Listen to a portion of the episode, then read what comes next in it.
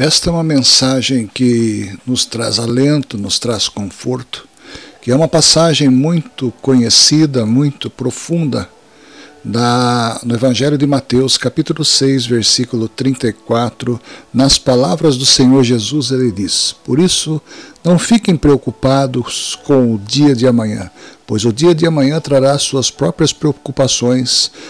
Para cada dia bastam as suas dificuldades. Mateus capítulo 6, verso 34. A ansiedade é algo que preenche o coração do homem nesses últimos dias. A ansiedade tem trazido para o homem o desespero, uma insegurança, uma intranquilidade, noites e noites é, de insônia, pela qual o homem muitas vezes deixa de viver uma vida de qualidade, uma, vive, uma vida normal, para viver uma vida anormal.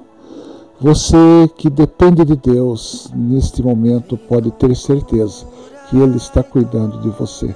Ele está tratando dos seus negócios, Ele está tratando da sua vida. Todos os cabelos da vossa cabeça estão contados, os seus dias estão contados, nós estamos no comando de Deus. Nem mesmo os ataques suicidas que acontecem no mundo, como aconteceu essa semana no porto de Beirute, uma explosão de magnitude gigantesca que feriu e matou milhares de pessoas, até mesmo essas hostes malignas estão sob o comando de Deus. Tudo está sob o comando de Deus. O universo está sob o comando de Deus. Por isso, com base nisso, não tutubeie o seu coração.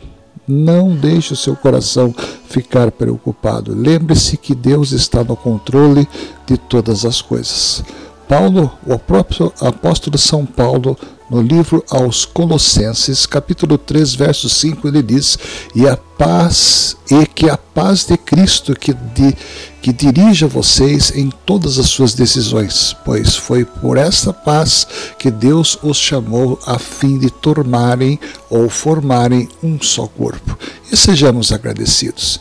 Em outro momento, Paulo, em outra versão, o próprio apóstolo São Paulo chega a dizer: é a paz de Cristo que excede todo entendimento guardará os vossos corações em Cristo Jesus, nosso Senhor.